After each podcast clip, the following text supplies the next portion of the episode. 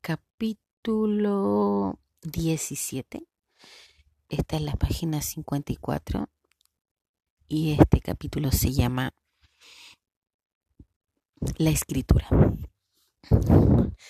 Su idea de sacar todo de su mente ya se transformó en un acto necesario. Claramente tiene la ventaja de tener unas muy buenas amigas que le permiten eh, que ella pueda expresarse tal cual, pero ella sabe que no puede hacerlo en cualquier lado. De todas maneras, ella se refugia cada vez más en la escritura. Esto que comenzó como unas cartas de amor cuando tenía 12, 13 años, se ha transformado en un hábito que le ha, eh, le ha hecho tener fetiches como cierto lápiz, cierta hoja, Escribe es lo que siempre Camila trata de inculcar en sus cercanos incluso. El hip hop fue un gran influenciador. Este amor que le entrega hacia la cultura gringa proviene de su amor por las letras, amor al papel, con sus líneas bien marcadas, un lápiz tinta negra y de punta fina, que ya es un fetiche sumido. Sus gastos, sus alegrías, sus penas, su todo lo escribe. Y el cuaderno perfecto tiene un costo no solo para ellas, no solo para ella, ya que le encanta que ver sus letras. Es un amor que no, no basta con, con, solo escribir o por lo que escribe. Eh, ve, una, ve un amor especial en la escritura. Camila trata de llevarlo al máximo nivel, diciéndole a la gente poco menos que escriban por obligación. A menudo las distancias también ayudan a la escritura. Pasión tan añeja, contando que también tiene un valor histórico, tiene un valor moral el leer. Hoy día leer cuesta dinero. ¿Por qué no escribir más? ¿Por qué no escribir uno? Eh, sacar eso, no guardarlo. Guardar siempre es malo. Tener cosas ahí acumuladas en la mente, en el alma, siempre va a ser más dañino. A lo mejor guardar hojas y libros también puede ser un poco dañino, pero al menos serán tus libros. ¿Para qué comprarlos? Y se deja lo humano cuando uno se guarda mucho las cosas. Daña, mata y envenena. Es algo que todos pueden hacer, no cuesta nada, solo un poco de tiempo para ti, ya que a veces no puedes ir a hablar con tus amigas, pero dilo escribiendo. Escribe un libro de la vida. ¿Cuán importante sería para las futuras generaciones, hijos, nietos, quién sabe, encontrar las palabras escritas de otra persona mucho tiempo después? Con la escritura también se refiere a la escritura en mano, por, por, por lo general. Estamos hablando de escribir realmente, dejar el computador de lado, dejar el celular.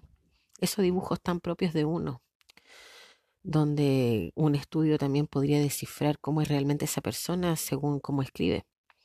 Ese desahogo puede decir mucho más de ti que las propias palabras. Em, puede ser un poco ver más de lo que escribe, ver más allá, cómo se ven las cosas, cómo se piensan los problemas y alegría, ver mediante la letra la real verdad. Camila siempre se pregunta si las personas son realmente libres en actitudes, actos, y si lo hacen, ¿es lo que realmente dicen? Hoy en día, con los años encima, viendo in situ los cambios radicales de la vida que le han dado y a sus cercanos también en otras ciudades y países comunes y otro tipo de casas en situaciones eh, de llegados, casa propia, arrendando con la mamá, el tema de vivir para pagar, de hacerse cargo de situaciones que cuando no estaba eh, sentado con los amigos en el patio mirando la estrella bebiendo cerveza jamás imaginarías tener. Tanto drama por medio, tantos llantos, tantas decepciones, tanto dolor, tanto amor, tanto odio, tanto dinero en momentos y tan poco en otros. El escribir siempre va a ser un desahogo, siempre va a ser una forma positiva de poder expresar todo. Eh, al mismo tiempo escribir y después ese mismo texto escrito a mano pasarlo al computador, te hace pasar el tiempo, no pensar tanto, enfocarte en ti, sacar ideas, mejorar el lenguaje, mejorar la escritura. Em, a veces uno se puede conocer un poco más ya que indagan esos sentimientos al estar escribiendo y lo más increíble que es lo que te da la escritura y sobre todo en esta parte donde Camila realmente escribe demasiado es el tema de recordar. cuán difícil es recordar ciertos episodios de la vida que uno ha tenido, que uno mm, eh, cuando los vivió pensó que nunca los iba a olvidar y después no sé, no, no te acuerdas. Pero te imaginas empezar a ir para atrás y empezar a recordar tantas cosas que viviste en algún momento y tenerlas plasmadas en un libro. Camila siempre se imagina que hay que dejar algo en este mundo, que hay que cambiar el mundo, pero ¿cómo cambiarlo? ¿Cómo hacer algo? ¿Qué hacer? ¿Ganar plata? ¿Tener un buen trabajo? Eh, darle buena vida a tus padres, eh, invitarlos a algún lugar, que, ellos sepan que tú estás bien estando lejos, siendo independientes, pero qué satisfacción más grande sería que contaras tu vida en palabras y que al mismo tiempo esas palabras puedan pasar generaciones y generaciones y estar en el living de tu casa impresa para así tener un recuerdo de por vida de lo que fue la persona. Es importante demostrar, hacer. Y en estos tiempos donde uno tiene tantas preocupaciones, tiene tantas tantas cosas que a uno le molestan, la gente en la calle, eh, gente grosera, actitudes, situaciones de económicas malas, que al mismo tiempo, ¿por qué no resaltar lo positivo? Encerrarte en tu pequeño cubículo mental, en tu pieza, en tu lugar, en donde tú quieras estar. Encerrarte un segundo y darte esa alegría propia de escribir lo que te gustaría, darte cinco minutos, poner el reloj un cronómetro, cinco minutos. Camila mira hacia el horizonte, aunque esté tapado de edificios. Mira el poco de cielo que hay y se imagina tantas cosas, las escribe.